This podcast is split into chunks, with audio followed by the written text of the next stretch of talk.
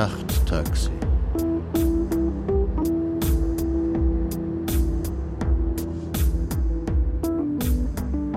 Wenn spät abends neben dir ein Taxi anhält, das du nicht bestellt hast, und der Fahrer die Scheibe herunterlässt und fragt, wo soll's hingehen? Dann sag, wer weiß wohin.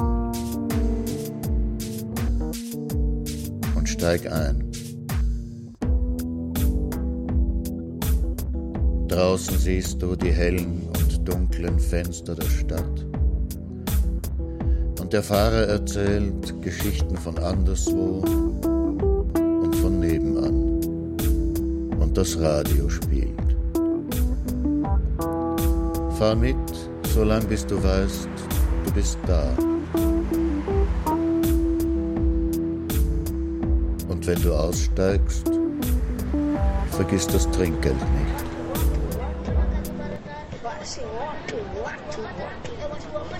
Stadt der Fremden von Martin Auer.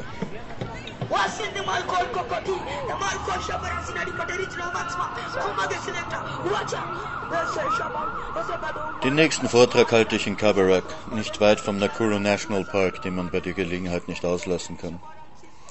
Kabarak ist der Heimatort des Präsidenten und die High School hat er persönlich gestiftet. Lisa kommt mit. Sie möchte auch in den Nationalpark. Hingefahren werden wir von Gabi, einer Deutschen, die hier die Weiterbildung der Deutschlehrer koordiniert. Mit Gabi verstehen wir uns gleich. Sie war lange arbeitslos gewesen in Deutschland, bevor sie diesen Job hier bekommen hat. Wenn ihr Vertrag ausläuft, will sie hier bleiben. Eine Kneipe aufmachen, ein Gasthaus, irgend sowas. Wenn nicht hier, dann in Tansania oder Uganda. Nach Deutschland zurück will sie nicht. Gabi ist eine schöne Frau mit wallender blonder Mähne und einer Stimme, die von 60 Zigaretten am Tag gezeichnet ist. So 45 wird sie sein. Sie ist energisch, hilfsbereit und vollkommen ohne Illusionen. Ihr Freund Kim kommt auch mit. Er ist ein Kisi aus dem Westen Kenias. Kennengelernt hat sie ihn in Mombasa. Kim ist ein schöner Bursche mit prächtigen Dreadlocks. So 27 wird er sein. Er lebt von Gabi. Als Rasta kriegt er hier in Nairobi schon gar keine Arbeit, sagt sie. In Mombasa ist alles viel lockerer. Auf dem Weg aus der Stadt hinaus steigt Gabi plötzlich aufs Gas, um einem Lastwagen auszuweichen, der aus einer Seitengasse schießt. Wir rumpeln durch ein Schlagloch, der Wagen federt, setzt unten auf, etwas kracht. Danach macht das Auto doppelt so viele Dezibel wie vorher. Auspuff abgerissen. Gabi diskutiert eine Weile mit Kim. Schließlich schleichen wir zurück zur Kipande Road, zur Straße der Freiluftautomechaniker. Ungeheuer geschickte Jungs hier, sagt Gabi, während wir darauf warten, dass ihr Lieblingsmechaniker das Schweißgerät holt, das er sich mit einem Kollegen teilt. Keiner hat genug Werkzeuge, Geräte, Ersatzteile, aber jeder weiß, von wem er was besorgen kann. Von dem kauft er eine Zylinderkopfdichtung und von dem einen Verteiler und von dem backt er sich eine Luftpumpe aus und das wird dann alles irgendwie gegenverrechnet. Und wenn er es nicht reparieren kann, schickt er dich zu einem Kumpel, der es kann, und von dem kriegt er dann wieder ein paar Prozent, oder der schickt ihm einen Kunden. Du kannst dir alles reparieren lassen, ein Auto oder einen Kinderwagen oder ein Fahrrad. Fernseher und Radios machen sie in der Nebenstraße. Und da kann keiner ein bisschen Geld zusammensparen, zwei, drei Leute anstellen und anfangen, sagen wir einmal, selber Fahrräder zusammenzubasteln? Ja, wie denn? Die Leute kaufen alle chinesische Fahrräder. Die sind schlecht, aber billig. Das ist klar. So billig wie eine chinesische Fahrradfabrik kann kein Handwerker ein Fahrrad machen. Aber wie ist das rückständige China zu seiner Fahrradindustrie gekommen? Wahrscheinlich, weil sie keine japanischen Fahrräder ins Land gelassen haben. Auf dem Grünstreifen der Autobahn hat jemand Mais angepflanzt. Ein Stück freies Land, in den Weiten Afrikas. Ich erzähle Gabi von meinem Spaziergang durch die City. Aber viele junge Menschen sieht man überall. Alle sind so jung. Die Matatu-Fahrer und ihre Schaffner, die Kassierinnen in den Supermärkten, die Handwerker an den Straßenrändern. Ja, sagt Gabi, sie sind alle so jung. Es werden nicht viele alt hier. Ja, richtig, sage ich, so ist es. Gabi zeigt uns die Del Monte Ananasfarmen. Vor kurzem hat es hier Streiks gegeben. Die Arbeiter hatten sich über die Arbeitsbedingungen beklagt, hatten zu viele Pestizide einatmen müssen. Italienische Umweltschützer haben darauf einen Boykott gegen Del Monte Produkte lanciert, um die Arbeiter zu unterstützen, worauf Del Monte seine Produktion einschränken musste und die Arbeiter entlassen hat. So geht das. Wo sind die Ananasbäume? fragt Lisa. Je weiter wir nach Norden kommen, umso trockener wird die Landschaft. Die Delamere Farmen und die Farmen des Präsidenten, die wir auch passieren, sind gut bewässert. Die Nationalparks sind eingezäunt und am Tor muss man Eintritt bezahlen. Gabi kurft begeistert durch die staubigen Hügel. Die Nashörner am Lake Nakuru stehen in einer Steppe voll schwarzer Plastiktüten. Der Wind weht sie von der Stadt herüber. Die Flamingos am Lake Elementaita sterben an einer unbekannten Krankheit. Beim Abendessen im Midland Hotel in Nakuru erzählt Kim uns von seinen Plänen. Seine Mutter ist Volksschullehrerin. Sie verdient 5000 Kenia-Schilling im Monat. In zwei Jahren geht sie in Pension und braucht eine Altersversorgung. Sie hat eine Shamba gekauft, ein Grundstück von fünf Acres. Also eigentlich hat sie vier Acres gekauft, das Acre um 30.000 Kenia-Schilling. Das letzte Acre, das den Zugang zum Fluss ermöglicht, hat 100.000 gekostet. Die hat Gabi vorgeschossen. Jetzt pass auf. Kim rechnet mir vor. Im März wird die Schamba vorbereitet. Das Pflügen mit dem Traktor kostet pro Acre 1500. Dann braucht man fünf bis sechs Taglöhner zum Einsehen, zwei Tage lang. Die kriegen 100 bis 150 Kenia-Schilling pro Tag, macht also 7,5 für den Traktor und zwischen 1000 und 1,8 für die Arbeiter. Zusammen höchstens 9,3. 15 kostet dann die Ernte im Juni, 10 Mann für 10 Tage. Kosten also nicht einmal 25.000. 5 Acres bringen 70 bis 80 Sack Mais zu 1000 bis 1500 Kenia-Schilling. Gewinn also im schlechtesten Fall 45.000, im besten Fall 95.000. Wenn es Dürre gibt, dann braucht man auch noch eine Pumpe. Dann muss allerdings jemand auf dem Grundstück leben, sonst ist die Pumpe schnell weg. Das könnte sein Bruder machen. Der hat bei Cusco gearbeitet, einer indischen Stahlfirma in der Buchhaltung. Die haben den Stahl immer am Zoll vorbei ins Land gebracht, aber das geht momentan nicht wegen irgendwelcher neuer Antikorruptionsmaßnahmen. Also können sie ihre billigen Angebote nicht mehr halten, also haben sie keine Aufträge, also gibt's Kurzarbeit, und sein Bruder ist jetzt einmal für einen Monat freigestellt und wer weiß, ob er seinen Job jemals wiederkriegt. Ja, sagt er, wenn die Regierung nichts gegen die Korruption macht, nimmt sie kein Geld ein. Und wenn sie etwas dagegen macht, gehen die Firmen kaputt und sie nimmt erst recht kein Geld ein. Der Bruder könnte jedenfalls auf dem Grundstück wohnen. Und um das Geld, das sie verdienen würden, könnten sie wieder Land dazu kaufen, noch mehr ernten und noch mehr Geld verdienen und noch mehr Land dazu kaufen und immer so weiter. Nicht schlecht, sage ich. Warum machen das nicht alle? Because they are not clever, sagt Kim und meint natürlich clever. Weil sie die Kohle nicht haben, sagt Gabi auf Deutsch. Land ist das Beste, sagt Kim. Früher habe ich gehandelt. Ich habe in Mombasa Altkleider gekauft und bin damit auf die Märkte gefahren, aber es war zu riskant. Das Zeug kommt in 45 Kilo Ballen aus Amerika oder aus Deutschland oder Schweden oder wo, und du musst einen ganzen Ballen kaufen, ohne dass du wirklich sehen kannst, was drin ist. Du sagst, was du willst. Damenkleider oder Changa Changa, das ist Kinderkleidung oder einen gemischten Ballen. Wenn du Glück hast, kannst du durch das Plastik ein bisschen sehen, was für Farben es gibt. Und du schaust halt, ob der Ballen nicht schon aufgemacht worden ist und das Beste schon rausgestohlen. Ich habe einen alten Pickup gehabt damals, da habe ich immer fünf, zehn Ballen geholt und dann auf dem Markt an die Budenbesitzer verkauft und an Leute, die damit auf die Dörfer gefahren sind mit dem Fahrrad.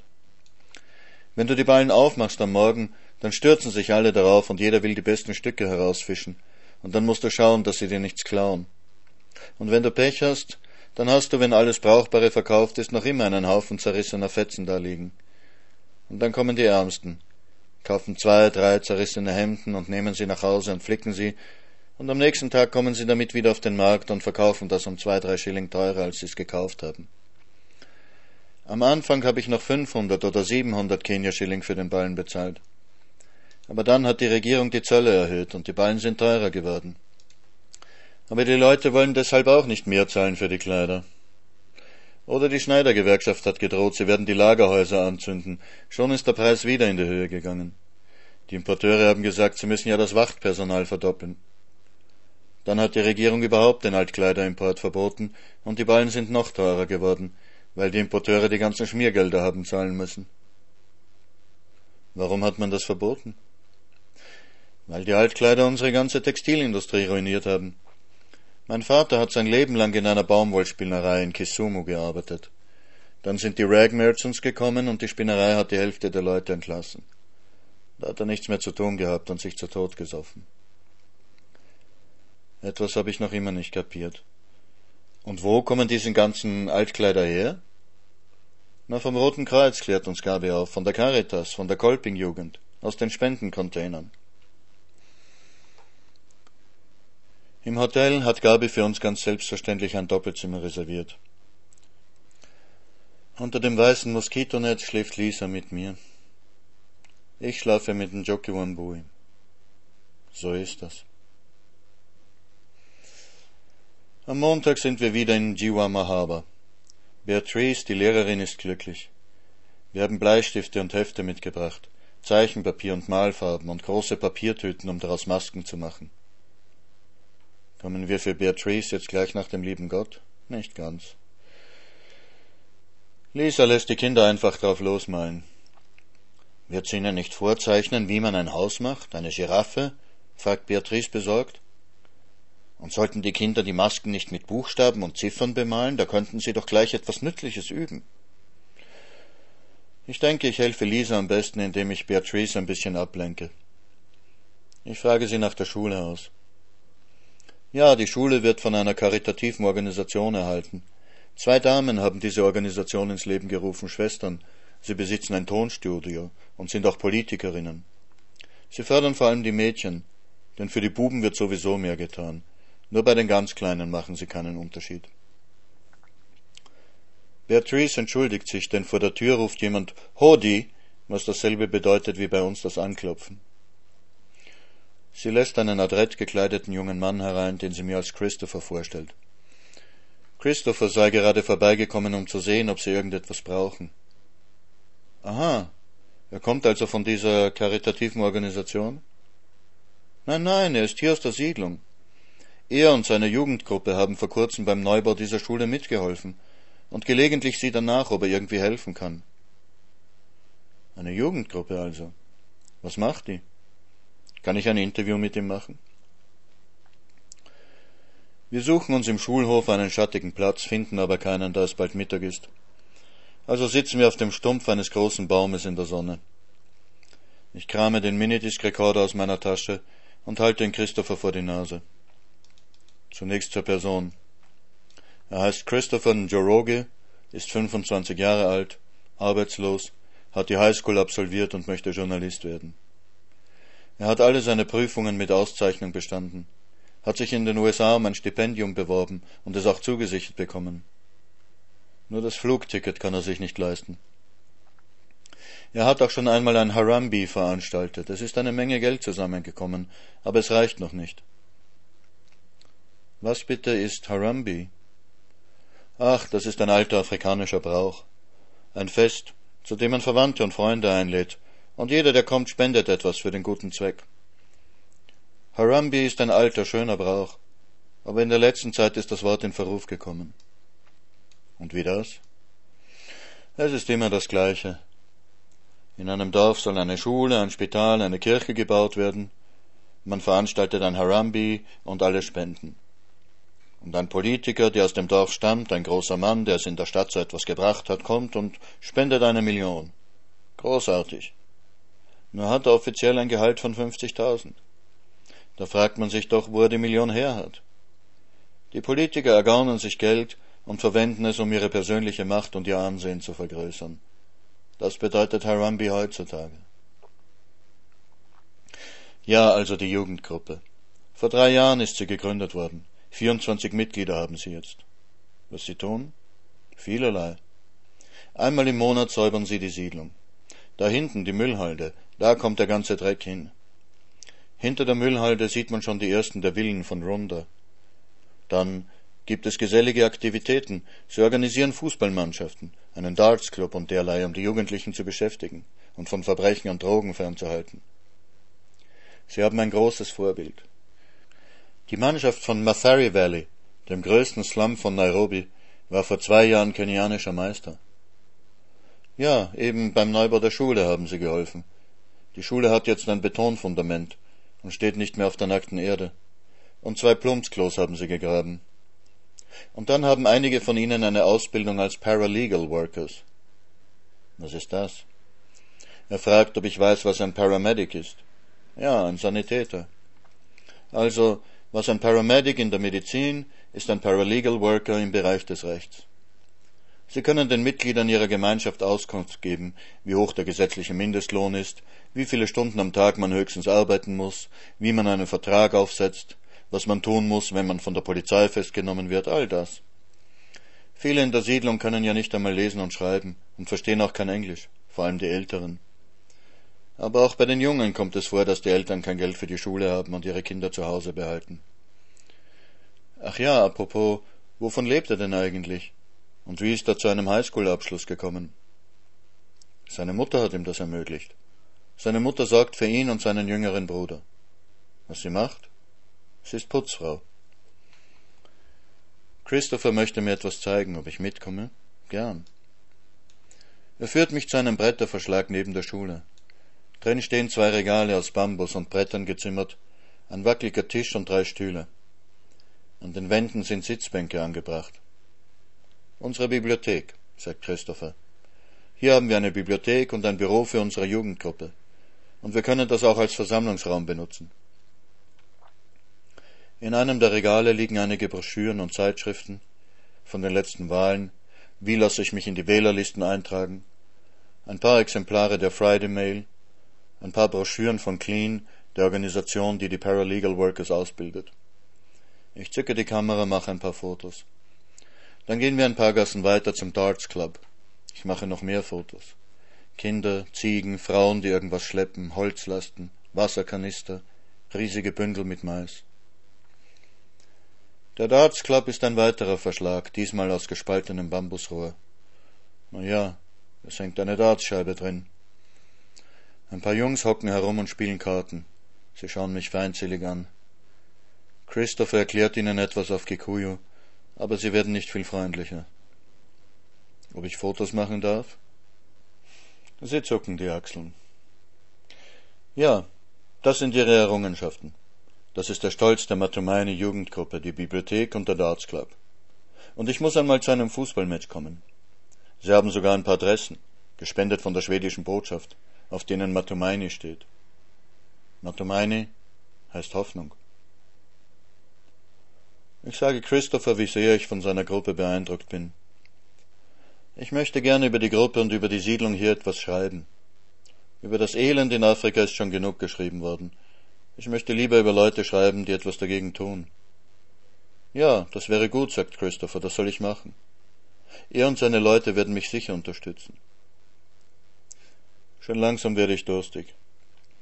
Christopher zeigt mir den Laden. In einer der Hütten bewacht eine Frau ein paar Zigarettenschachteln, Zündhölzer, Seife, Öl, Kerosin, Zucker. Auch eine Kiste mit verschiedenen Softdrinks steht da. Coca-Cola, Fanta mit Passionsfruchtgeschmack, Sprite. Ich kaufe zwei warme Cokes. Sie kosten um ein Drittel mehr als im Supermarkt. Ja, sagt Christopher. Die Frau muss doch etwas verdienen. Sie bringt doch die Sachen hierher. Ja, aber wer kommt dann hier einkaufen? Das ist so, erklärt mir Christopher, während wir zu seinem Haus hinwandern. Ja, er möchte mir gern sein Haus zeigen. Wenn man Geld hat, also man hat gerade einen Job gehabt und hat Geld, dann geht man natürlich zum Village Market in den Supermarkt und kauft dort ein. Ein Kilo Mehl, ein Kilo Zucker, eine Flasche Öl und so weiter. Aber wenn man kein Geld hat und nur ein Achtel Kilo Zucker kaufen kann, dann kommt man hier in den Laden. Denn hier kann man auch eine Zigarette bekommen. Oder eine Tasse voll Öl oder eine Handvoll Mehl. Und sogar ein bisschen Kredit. Man kann auch nächste Woche zahlen. Ja, sage ich, auch bei uns kennt man den Spruch. Wer kein Geld hat, kauft teuer. Christophers Haus gehört zu den besseren. Es ist mit Wellblech gedeckt und auch die Wände sind aus Eisenblech. Innen sind die Wände mit Waschmaschinenkartons ausgekleidet. Die Trennwand zwischen Wohnraum und Schlafraum ist auch aus Karton. Auch die Decke, die die durchs Blechdach drängende Hitze etwas mildert. Es gibt einen Tisch und vier Lehnstühle aus Brettern. Auf den Sitzflächen liegen Vierecke aus nacktem Schaumstoff. An den Wänden gibt es aus Illustrierten ausgeschnittene Bilder. Und Poster. Stop Police Killings. Women's Rights are Human Rights. Wir machen es uns auf den Stühlen bequem und Christopher öffnet die Cokes.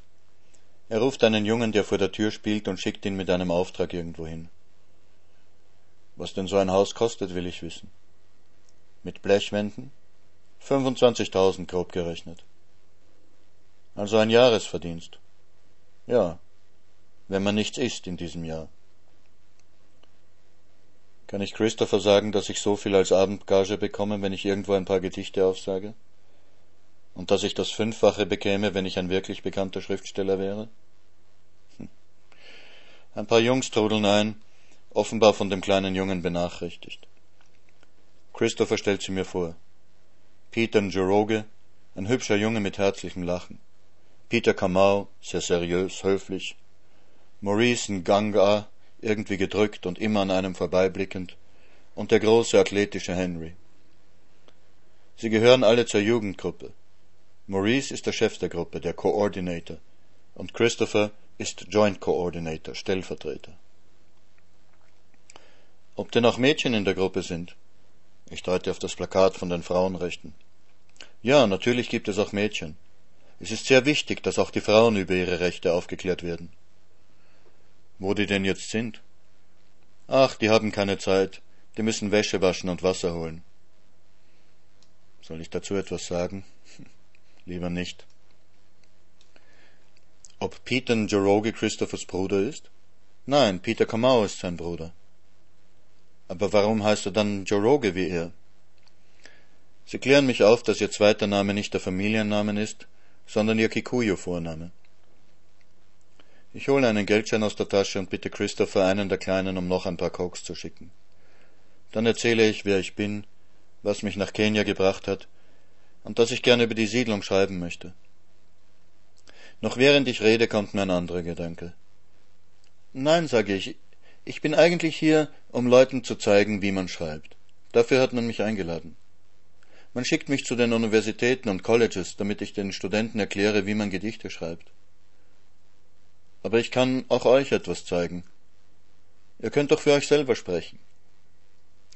Ich kann euch auch zeigen, wie ihr das, was ihr schreibt, veröffentlichen könnt. Das ist noch wichtiger. Ihr wisst, was das Internet ist. Ja, Sie haben davon gehört. Ich glaube, wir könnten es schaffen, eine Homepage auf die Beine zu stellen. Ich habe einen Freund, der so eine Firma betreibt.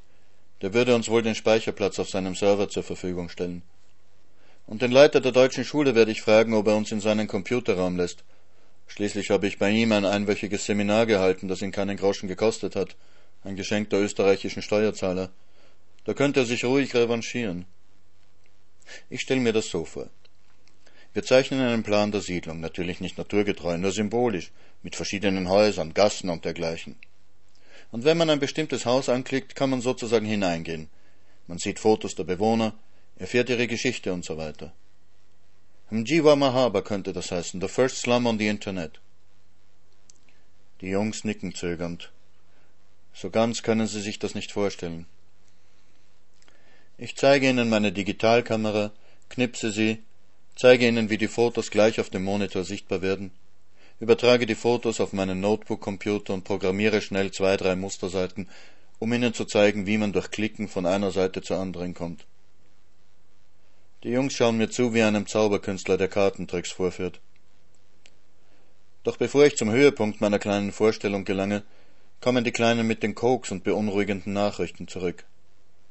Maurice steht sofort auf und verschwindet. Ich frage, was los ist. Aber Christopher beruhigt mich und sagt, ich soll weitererzählen. Aber gleich darauf kommt Maurice zurück und bedeutet allen zu kommen. Ich solle lieber hierbleiben, sagt er. Ich stopfe aber Notebook und Minidisc in die Tasche, die Kamera behalte ich in der Hand und haste hinter ihnen her.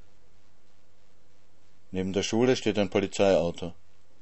Zwei Männer in Arbeitskleidung reißen von zwei Polizisten beaufsichtigt den Verschlag ab, der die Bibliothek beherbergt hat. Die Bücher und Broschüren liegen im Polizeiauto. Ein Mann in Anzug und Krawatte redet auf Mr. Kamau, den Vorsitzenden des Ältestenrats, ein. Maurice, erregt, versucht immer wieder zu Wort zu kommen. Der Mann im Anzug beachtet ihn kaum. Christopher steht ernst und besorgt blickend daneben. Ich frage Peter Njoroge, was passiert. Der Mann ist von der Stadtverwaltung, erklärt er mir, vom City Council. Er behauptet, die Bibliothek sei vom City Council nicht genehmigt und daher illegal. Maurice versucht zu erklären, dass noch nie für den Bau irgendeines der Häuser eine Genehmigung verlangt worden wäre, aber der Mann wiederholt nur, dass der Grund hier dem City Council gehört und alles, was darauf geschieht, genehmigungspflichtig sei. Da die Arbeiter fertig sind mit dem Niederreißen, will er in das Polizeiauto einsteigen und abfahren. Als er mich bemerkt, kommt er auf mich zu und fragt auf Englisch, wer ich bin. Ich erkläre es ihm. Ein Polizist kommt und verlangt meinen Pass zu sehen. Ich gebe ihm die Fotokopie zusammen mit dem Empfehlungsschreiben der Botschaft, in dem die Behörden gebeten werden, mich in jeder Hinsicht zu unterstützen. Ob ich hier Fotos gemacht hätte? Er deutet auf die Kamera in meiner Hand. Nein, nein, lüge ich. Ich müsse ihm den Film geben, verlangt er. Aber diese Kamera hat keinen Film, protestiere ich. Das glaubt er nicht. Ich ziehe die Speicherkarte heraus. Sehen Sie? Jetzt ist Licht draufgekommen. Jetzt sind sowieso alle Fotos kaputt. Damit begnügt er sich. In zwei Jahren werde ich mit diesem Schmäh hier nicht mehr ankommen. Der Mann vom City Council steigt mit den Polizisten in das Polizeiauto und fährt ab. Die beiden Arbeiter fahren in einem Pickup hinterher. Die Kinder, die dem Spektakel zugesehen haben, zerstreuen sich. Mr. Kamau sagt ein paar Worte zu den Jungs, dann geht auch er. Die Jungs stehen betroffen herum. Ein paar fangen zu schimpfen an. Ein paar andere Jugendliche, auch Mädchen, kommen dazu, die den Ereignissen wohl nur aus der Ferne gefolgt sind. Manche streifen mich mit einem misstrauischen Blick, bevor sie sich zu der Gruppe gesellen. Ich stehe verlegen da. Da kommt Christopher auf mich zu. Und wenn so etwas passiert, kann man das sofort publizieren, wenn man so eine Internetseite hat? Ja, genau das kann man. Okay, sagt er. Ich glaube, das ist eine gute Sache. Schade, dass Sie keine Fotos gemacht haben. Da. Ich lasse die Fotos auf dem Monitor der Kamera ablaufen. Christopher ruft die anderen zusammen. Jetzt drängen sich alle um mich und ereifern sich über die Polizisten auf den Bildern, den Mann vom City Council. Christopher erklärt ihnen, dass ich mich bereit erklärt habe, ihnen zu zeigen, wie man solche Bilder übers Internet in der ganzen Welt bekannt machen kann. Dann nicken sie mir freundlich zu. Fresh, sagt einer. Fresh heißt hier cool.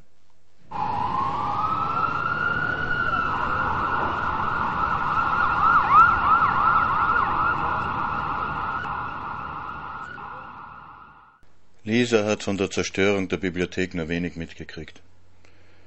Beatrice hat sie gebeten, mit ihr bei den Kindern in der Klasse zu bleiben, um sie nicht unnötig aufzuregen. Als wir die Rocker Road entlang wandern zum Haus der Storchs, erzähle ich ihr, was los war und von dem Plan einer Website. Sie sagt, mit Computern und so kennt sie sich überhaupt nicht aus, aber sie möchte gern beim Zeichnen helfen.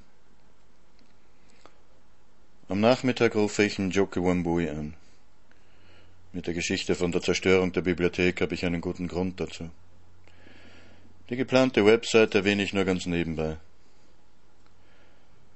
Haben Sie vielleicht mitgekriegt, wie der Beamte heißt? fragt sie mich. Nein. Können Sie es herausfinden, wenn Sie wieder hingehen? Ich kann fragen. Schön. Wenn Sie den Namen erfahren können, rufen Sie mich an. Ich werde Sie auf jeden Fall anrufen. Das denke ich mir. Wir können ja wieder mal Tee trinken. Mit Vergnügen. Und Sie machen also jetzt in privater Entwicklungshilfe? Das mit der Website meinen Sie? Ach, ich denke, es wird dazu beitragen, dass ich reich und berühmt werde. Dann viel Glück. Und seien Sie vorsichtig. Ich werde gern fragen, was sie meint, aber sie hat schon aufgelegt. Ich rufe noch einmal an. Würden Ihnen Fotos weiterhelfen? Von dem Mann, dessen Namen Sie wissen wollten. Sie haben Fotos? Und die haben Sie nicht fotografieren gesehen? Doch. Und die haben Ihnen den Film nicht abgenommen? Es ist eine Digitalkamera. Ich habe den Chip herausgezogen und gesagt, jetzt ist Licht draufgekommen. Seien Sie vorsichtig. Sie sollten nicht prinzipiell davon ausgehen, dass Afrikaner technologisch rückständig sind. Ich schwöre Ihnen, ich habe nicht den Afrikaner für dumm verkauft, sondern den Polizisten. Wenn Sie sich nur nicht schneiden. Sie können mir die Bilder an die Redaktion mailen, wir haben dort einen Computer, sogar mehr als einen. Und seien Sie wirklich vorsichtig. Im Allgemeinen oder im Speziellen? Sie sollten ganz allgemein vorsichtiger sein, und speziell, wenn Sie sich in die Niederungen der Gesellschaft begeben. Und warum? Weil es die Niederungen der Gesellschaft sind und weil manche Leute sich gestört fühlen könnten. In Nairobi weiß jeder alles über jeden, sagt man. Das kann schon sein. Es kommt nur darauf an, welches Nairobi gemeint ist. Das Nairobi der Leute, die im Surrey Center und im Village Market einkaufen, die sich im Tamarind oder im Carnivore, im Pavement oder im Norfolk treffen, dieses Nairobi ist eine Kleinstadt. Und wenn man von diesen Leuten sowieso nur die Europäer meint, zu denen auch die Amerikaner und Australier gerechnet werden, und vermutlich auch Japaner, denn mit Asiaten sind hier immer nur die einheimischen Inder gemeint, und von den Europäern eigentlich auch nur die, die Deutsch sprechen, dann wird es wohl stimmen. Jedenfalls werden Lisa und ich jetzt immer nur gemeinsam eingeladen. Nairobi weiß anscheinend genau, dass wir schon zweimal miteinander und dazwischen noch mit niemand geschlafen haben also gelten wir als Paar. Diese Einladung verdanken wir Franziska, Sekretärin der österreichischen Botschaft. Eine Sekretärin ist nicht so viel wie ein Sekretär. Der Sekretär vertritt den Botschafter, die Sekretärin tippt seine Briefe. Dieser Grillabend könnte auch irgendwo an der alten Donau stattfinden. Nur stehen an der alten Donau nicht so pompöse Villen. Die pompöse Villa gehört Franziskas Freund, einem Automechaniker, der vor zwölf Jahren hier vorbeigekommen und geblieben ist. Hans ist ein Kärntner Riese, in den Vierzigern, mit Bauch und langen dunkelblonden Locken. In der Garage hat er auch wirklich eine Harley stehen. Neben zwei Yamahas, einem alten weißen Mercedes und einem nagelneuen Land Rover. Aus der Anlage tönen Credence Clearwater Revival. I see a bad moon rising. I see trouble on the way. Auf dem Grill schmoren Koteletts, Würstel, Rippel, Fleischlaberl. In den Schüsseln lagert Erdäpfelsalat mit Kernöl zubereitet. Impala ist heute nicht zu erwarten. Dafür gibt es Gösserbier in Dosen. Die österreichische Botschaft macht's möglich. Wer ein Glas fürs Bier will, kann auch das haben. Am Grill werken zwei Männer, die sich als Franz und Joe vorstellen, ein Kärntner und ein Steirer, alte Freunde vom Hans, die auf Urlaub in Kenia sind und gerade einen Sprung von Mombasa heraufgekommen sind, um ihn zu besuchen. Noch zwei Herren sitzen in Liegestühlen auf der Terrasse, Bierdosen in der Hand. Einer heißt Ernstl Graf, kommt ursprünglich aus Deutsch-Altenburg in Niederösterreich, lebt aber schon lange hier. Der andere heißt Jimmy Auslechner, der einzige in der Runde, der kein Österreicher ist, wie er betont. Nur ein bayerischer Nachbar kommt ursprünglich aus Altötting, ist aber auch schon 20 Jahre hier. Jimmy trägt ein großes Pflaster auf der Stirn. Auch sonst sind in seinem Gesicht ein paar gerade verheilende Kratzer zu sehen. Lisa ist die einzige Frau in der Runde, außer der Gastgeberin, und wird gleich von den beiden Herren mit Beschlag belegt. Bei den beiden, da kannst du aufpassen auf die Lisa, das sind zwei ganz große Hallodris, raunt mir Franziska zu. Ich gebe der Hoffnung Ausdruck, dass Lisa schon selber auf sich aufpassen kann. Den beiden Halodris gehört, erfahre ich von Franziska, die halbe Küste zwischen Mombasa und Lamu. Ein Hotel neben dem anderen. Geschäftlich sind sie die schärfsten Konkurrenten, aber privat die besten Freunde. Der Ernstl hat den Jimmy Hauslechner schon einmal in den Konkurs getrieben. Darauf hat er ihm eine Stelle als Hoteldirektor angeboten. Als der Jimmy das abgelehnt hat, hat er ihm das Hotel geschenkt. So ist der Jimmy wieder hochgekommen. Sie sind Kunden vom Hans. Keinem anderen in Nairobi würden Sie Ihre BMWs und Ferraris anvertrauen. Und Sie sind also Malerin. Der Jimmy ist extra aus seinem Liegestuhl aufgestanden, um Lisa ein Bierglas zu bringen. Ja, das muss ja hochinteressant sein. Kennen Sie den Dingstin, Arno Freiner? Ja, den habe ich in New York kennengelernt. Aber ich habe ihm kein Beutel abgekauft, das ist ja nichts, das zuschmieren. Wieso der so viel Geld dafür kriegt, dass alles zuschmiert, ich verstehe das nicht. Sie sind wahrscheinlich auch modern. Sie werden mir auch keine Landschaft mit Zebras malen, nehme ich einmal an. Hä? Sowas täte ich Ihnen gleich abkaufen. Nein, nein, war nur Spaß. Aber ich verstehe absolut nichts von Kunst. Da müssen Sie mit dem Ernstl reden. Der kennt sich aus. Der Ernstl kennt sich wirklich aus und erzählt Lisa von moderner afrikanischer Kunst. Ja, das gibt es. Nicht nur Holzschnitzereien und Masken. Ob sie 95 die Ausstellung in London gesehen hat? Fantastisch. Viele Naive drunter, natürlich. Autodidakten, aber mit einer Kraft, einer Fantasie, unglaublich. Er wird mit ihr einmal auf den Banana gehen. Dort gibt's eine ganze Künstlerkolonie, Maler, Bildhauer, was man will. Und die verkaufen ihre Sachen noch ganz billig. Das sammeln ja erst ganz wenige Leute. Also, wenn Sie da jetzt was kaufen, das kann in zehn Jahren, wenn das wirklich vom Markt entdeckt wird, also da können Sie ein Vermögen machen. Und der Markt wird das entdecken, denn die Leute sind schon übersättigt. Es muss wieder mal etwas Neues kommen. Den Jimmy schmerzt es offensichtlich, dass er Lisa so schnell an den Ernstl verloren hat. Und um Terrain gut zu machen, fragt er, wie lang geht denn Ihre Ausstellung dann noch im Kulturinstitut? Sie könnten ja dann auch bei mir ausstellen in einem Hotel, sagen wir im Lamu Palace. Nach Lamo wissen Sie, da kommen eher die Kunstinteressierten hin. Waren Sie schon mal da? Na, da müssen Sie unbedingt hin. Das ist eine wunderschöne kleine Swahili-Stadt. Ganz romantisch. Auf der Insel gibt's gerade ein einziges Auto. Swahili, das ist die Küstenkultur, islamisch von den Arabern her, wissen Sie, aber doch ganz was Eigenes. Klein Sansibar sagt man auch dazu zu Lamu, weil das von der Kultur her ganz ähnlich ist. Na, das sollten Sie wirklich machen, Sie täten sicher was verkaufen. Die Leute, die nur so auf Strand und Disco und bisschen Sexabenteuer aus sind, die gehen ja eher runter nach Mombasa, nach Malindi und so, gell? Darauf kommen schon mehr die Kulturinteressierten. Der Ernstl grinst. Ja, das stimmt. Die Leute, die nach Lamu kommen, haben für Discos nicht viel übrig. Alle Anwesenden grinsen. Sie wissen schon, wovon jetzt gleich die Rede sein wird.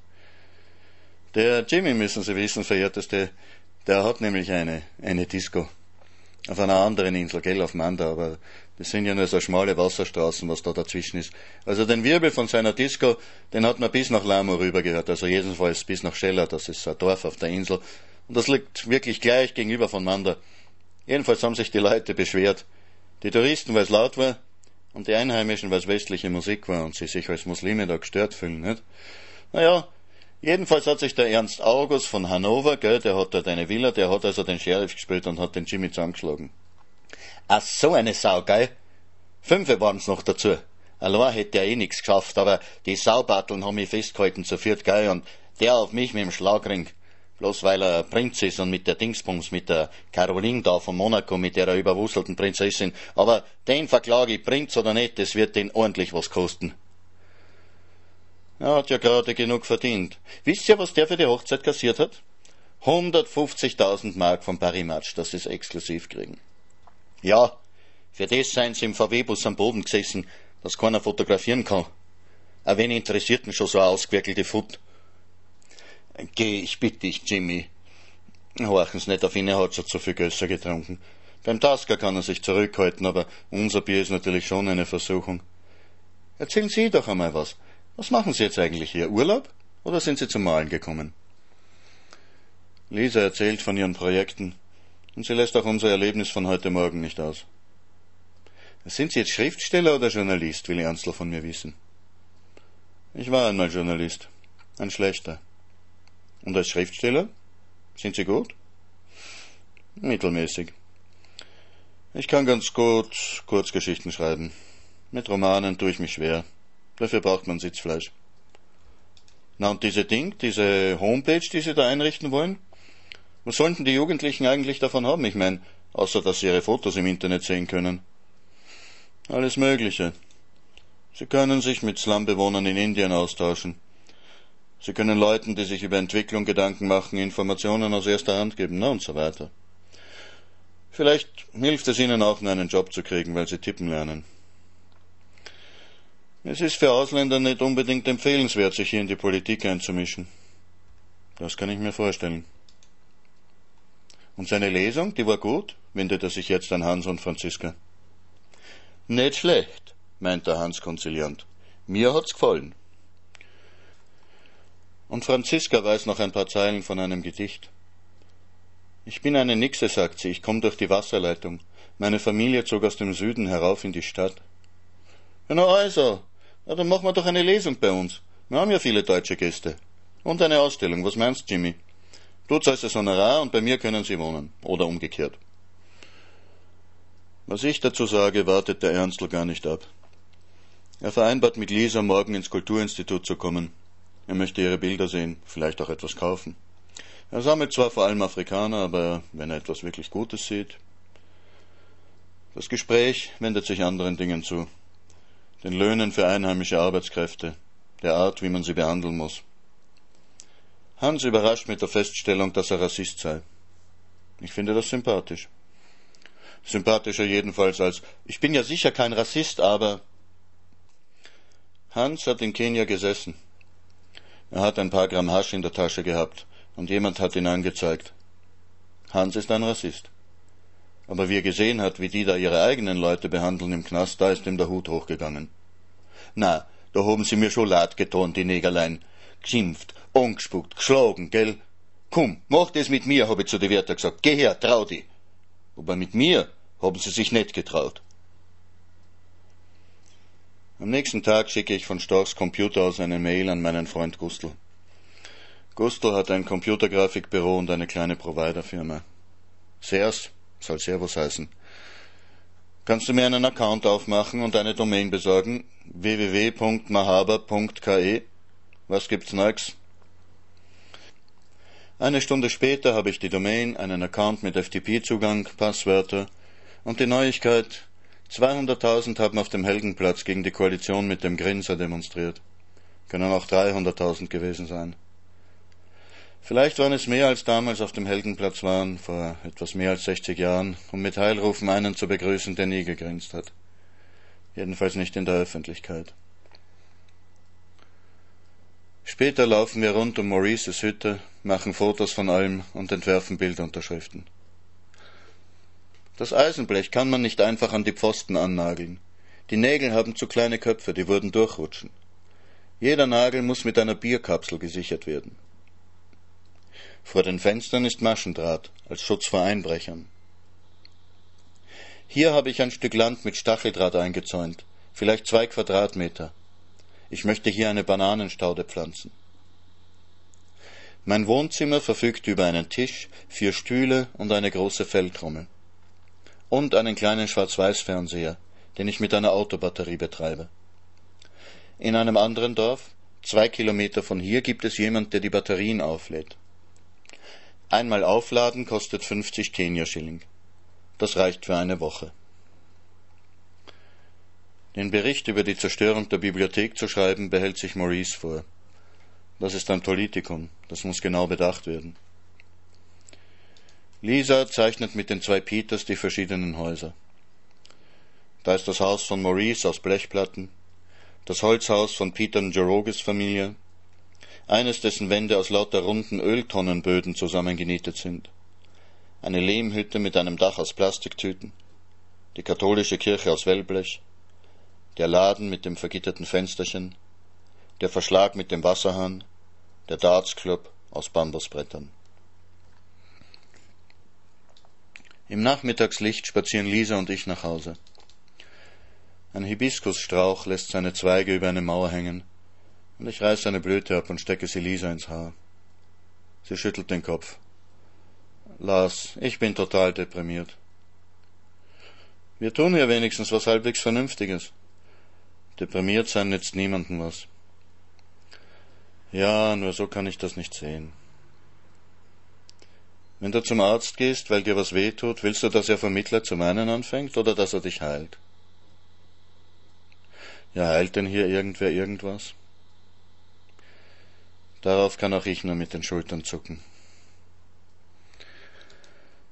In der Nairobi University sind die Hälfte der Close defekt.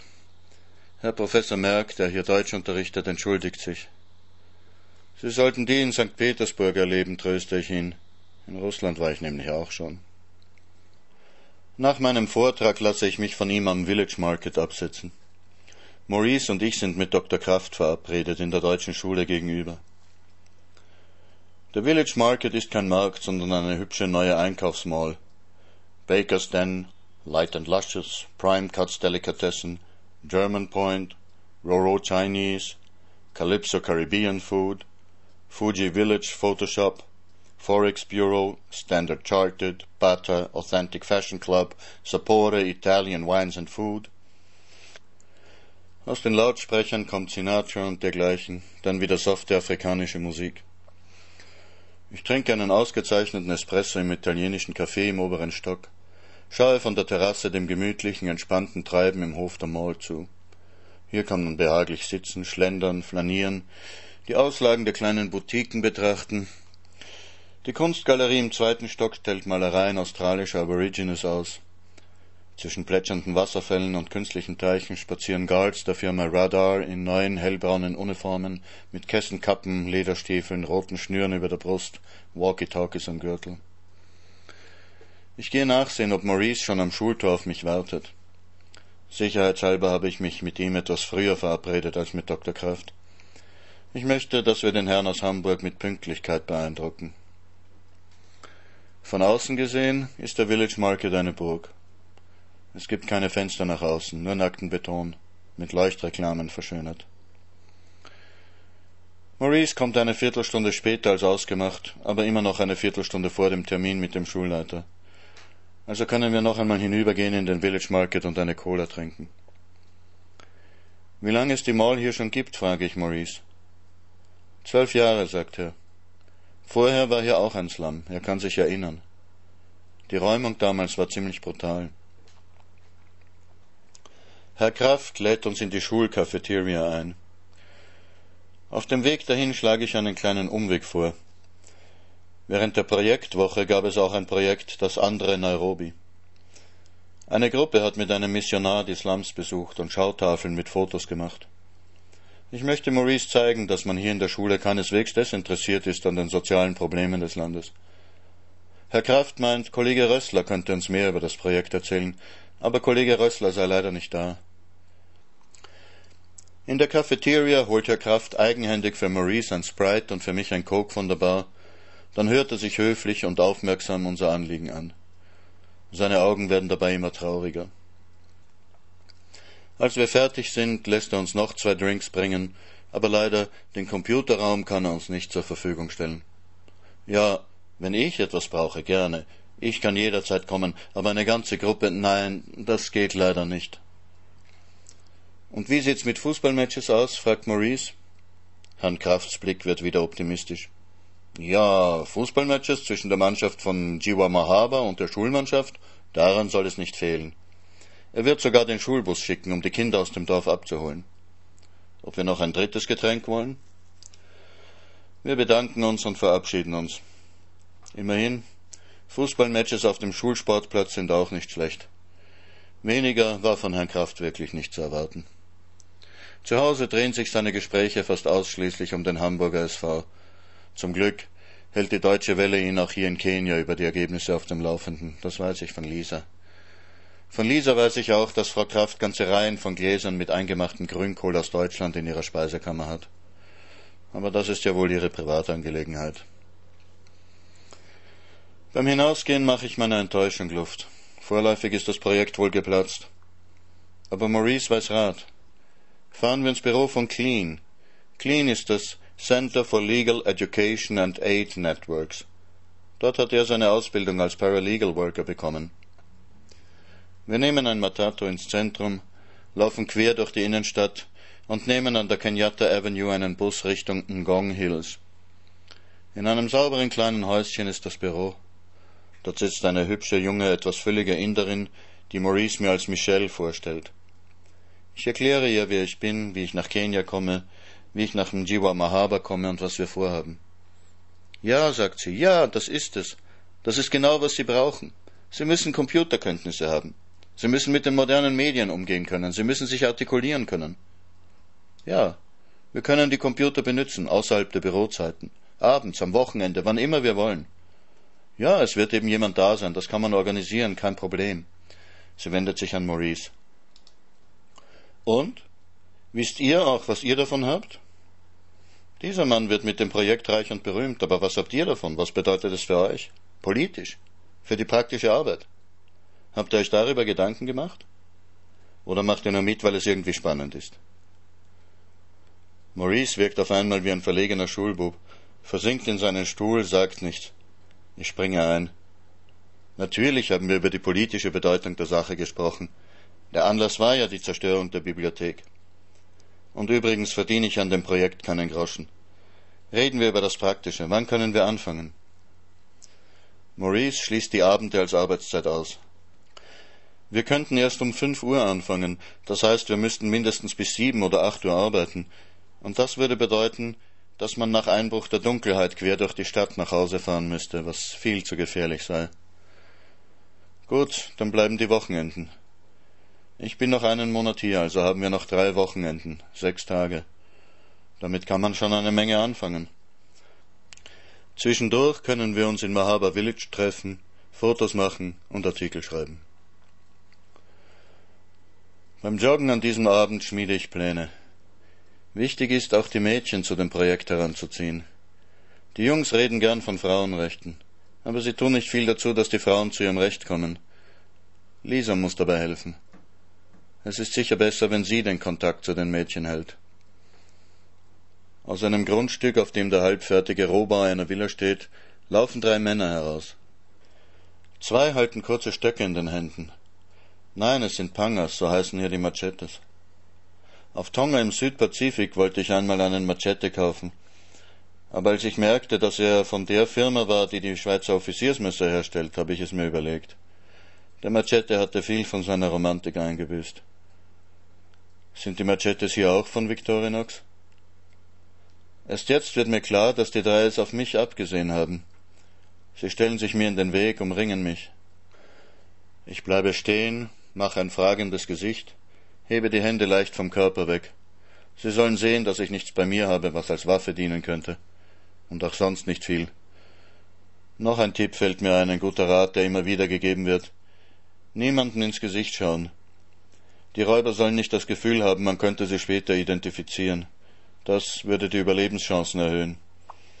Ich schaue also verschämt zu Boden. Die Burschen scheinen öfter Jogger zu überfallen. Sie haben alle nagelneue Nikes an. What is the matter? frage ich. Was ist los? You cannot run here, sagt der eine zu meiner Überraschung. This road is not for jogging. Wenn mein Herz nicht zerklopfen würde, müsste ich lachen. Gut, sage ich einlenkend, ich habe es nicht gewusst, ich werde hier nicht mehr joggen. Ja, aber ich muss Strafe zahlen, sagt er. Wie viel? Wie viel ich denn habe? Ich mache den Gurt meiner Umschnalltasche auf und gebe sie ihm. Er macht sie auf, holt die 500er-Scheine heraus und die Kopie von meinem Pass. Ob das alles ist? Ich zucke bedauernd die Schultern. Ja, das ist alles. Es ist nicht genug, die Uhr. Seufzend nehme ich die Uhr vom Handgelenk. Den Höhenmesser habe ich nicht oft benutzt. Er reicht bis 6000 Meter. Das hätte auch für den Mount Kenya gereicht oder für den Kili, wie die internationalen Bergfexen liebevoll den Kilimanjaro nennen. Und die Schuhe. Natürlich, auch die Schuhe. Und den Joggingdress. Ich schüttle den Kopf. Das können Sie doch nicht machen. Ich kann doch nicht. Außerdem ist alles dreckig. Ich drücke Schweiß aus dem T-Shirt und mache ein angeekeltes Gesicht. Die zwei mit den Waffen, die vielleicht von einer Schweizer Taschenmesserfirma kommen, heben diese drohend. Okay, wenn es sein muss. Ich ziehe das T-Shirt und die Jogginghose aus schnell trocknendem Material aus. Während ich auf einem Bein balanciere, kriege ich von hinten einen Tritt. Ich liege auf dem Boden, krümme mich schnell zusammen. Schon hagelt es Tritte auf meinen Kopf, meinen Rücken. Etwas saust zeitlich auf meine Rippen. Es muss die flache Seite von einem Panger sein. Ich halte die Arme über meinen Kopf, meinen Hals. Wenn Sie vorhaben, mich umzubringen, kann ich nichts dagegen tun aber ich kann versuchen zu verhindern, dass sie mich irrtümlich ums Leben bringen. Endlich hört das Prügeln auf. Zwei rennen davon. Der dritte hält mir die Spitze seines Panger an die Brust. Solche wie mich wollen sie hier nicht, er mir mit. Ich soll nach Hause fahren. Ich mache die Augen nicht auf, nicke mit dem Kopf, den ich noch immer zu schützen versuche. Ein letzter Tritt in den Bauch, den ich vor Erschöpfung nicht mehr mit den Knien gedeckt habe. Dann rennt auch der dritte durchs Gebüsch auf das Baugrundstück und verschwindet hinter dem halbfertigen Haus. Ich rappel mich hoch in eine sitzende Position, lege den Kopf auf die Knie und schluchze. Die Schmerzen sind nicht so arg, aber ich bin gekränkt. Ich bin doch hier mit den besten Absichten. Ich bin kein Ausbeuter und kein Rassist. Warum behandelt man mich so? Ein alter Mann kommt schlurfend, schaut mich kopfschüttelnd an. Are you in trouble? I have been robbed. This is a terrible country, sagt der Kopf schüttelnd. Das ist ein schreckliches Land. Schreckliche Zeiten. Ob er mir helfen soll? Er bückt sich, um mir hochzuhelfen. Ich merke, dass er fürchterlich aus dem Mund stinkt. Thank you, I can manage. Thank you very much. Ich setze ein tapferes Lächeln auf, zucke die Schultern. It's my own fault, mein eigener Fehler. Ein schreckliches Land, sagt der Alte noch einmal. Vor zehn Jahren, sagte er, hätte ich herkommen sollen, da war es noch nicht so schlimm. Da war Kenia ein schönes Land für Touristen. Aber jetzt nur noch Räuber. Gehen Sie nach Hause, sagte er, und sagen Sie den Leuten, kommt nicht nach Kenia. Gebt euer Geld woanders aus. Kenia ist ein Land von Räubern. Okay, sage ich, das werde ich tun. Ich schüttle ihm die Hand und jogge los. Das ist die beste Lösung. Wenn ich jogge, fällt es vielleicht nicht auf, dass das, was ich noch anhabe, keine Turnhose ist. Und außerdem habe ich es jetzt wirklich eilig, von der Straße weg hinter schützende Mauern zu kommen. Es dauert ja nur eine Viertelstunde, sage ich mir, das schaffe ich auch barfuß. Als ich am Lord Arrows vorbei jogge, biegt gerade ein Isuzu mit einem italienisch aussehenden Typ am Steuer in die Einfahrt. Der Wächter hebt die Schranke. Zwei blonde Mädchen starren mich aus dem hinteren Seitenfenster an. Ich laufe vorbei, drehe mich um, und als ich über die Schulter sehe, dass sie mich immer noch jetzt aus dem Rückfenster anstarren, ziehe ich meine Unterhose hinunter und zeige ihnen den Arsch. Dann jogge ich weiter, dem schützenden Heim der Storchs zu.